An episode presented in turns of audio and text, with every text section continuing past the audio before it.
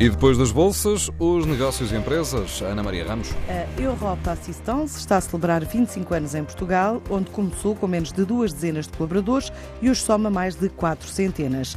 Ainda uma oferta de seguros diversificada. Realça Paula Casanova, a CEO da empresa em Portugal. Eu acho que o balanço é positivo. No fundo, nós criámos esta empresa há 25 anos em Portugal. Na altura eram cerca de 16 pessoas, hoje somos sensivelmente 400 colaboradores e, no fundo, prestamos serviços a mais de um milhão de portugueses. Portanto, achamos que é, de facto, uma empresa que está cá presente há 25 anos e que tem uma massa crítica já bastante grande.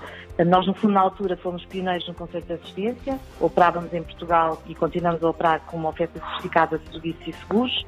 A nossa atividade é super abrangente, portanto, nós temos desde a área do automóvel, à viagem, à saúde, ao lar e à família e temos também conciertos de vida. Isto é, imagino, tem um acidente qualquer numa autostrada e precisa de uma assistência. Lá estamos nós atrás a prestar essa assistência. Imagino que está a fazer uma viagem para a Tailândia e o azar dos azares, seu filho ficou doente.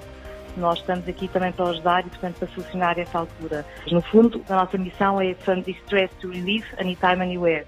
Ou seja, é tentar ajudar os nossos clientes, que no fundo têm alguma necessidade específica em algum sítio, a qualquer hora, e portanto tentar-lhes ajudar e resolver a situação mais aflitiva que eles tenham nesse momento. Uma aposta na transformação digital, na diversificação de soluções e na inovação, diz Maria João Alvarez, a diretora comercial. O grupo tem feito um enorme investimento em inovação e desenvolvimento nos últimos anos, não só através de projetos de transformação digital que visam melhorar a experiência dos nossos clientes, isto é, a forma como os clientes acedem à assistência e podem acionar a assistência, bem como nas novas soluções de assistência que vão ao encontro das necessidades dos nossos clientes.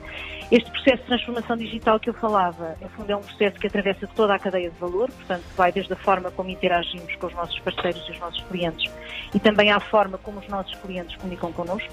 Como dizia, a possibilidade de ativar meios de assistência não só através de aplicações digitais como mobile sites, em alternativa aos canais tradicionais, nomeadamente ao telefone. E, por outro lado, também a possibilidade que os clientes têm de acompanhar em tempo real a chegada de meios ao local de assistência. É muito importante os clientes poderem fazer um tracking dos meios, não só quando estão à espera de um reboque numa autostrada, como, por exemplo, estão em casa e, e aguardam a visita de um médico. Por outro lado, também as novas soluções em termos de assistência, portanto, soluções de serviços, a possibilidade de nós integrarmos equipas de trabalho multinacionais, que permitem, por um lado, a partilha das melhores práticas do mercado e permitem-nos também a nós antecipar necessidades e oferecendo novas soluções de assistência. Por exemplo, temos novas garantias ao nível do seguro de viagem, temos desenvolvido também projetos ao nível da proteção digital, novas soluções na área da saúde, nomeadamente a teleconsulta, e também uma aplicação para peritos ao nível da assistência técnica que também teremos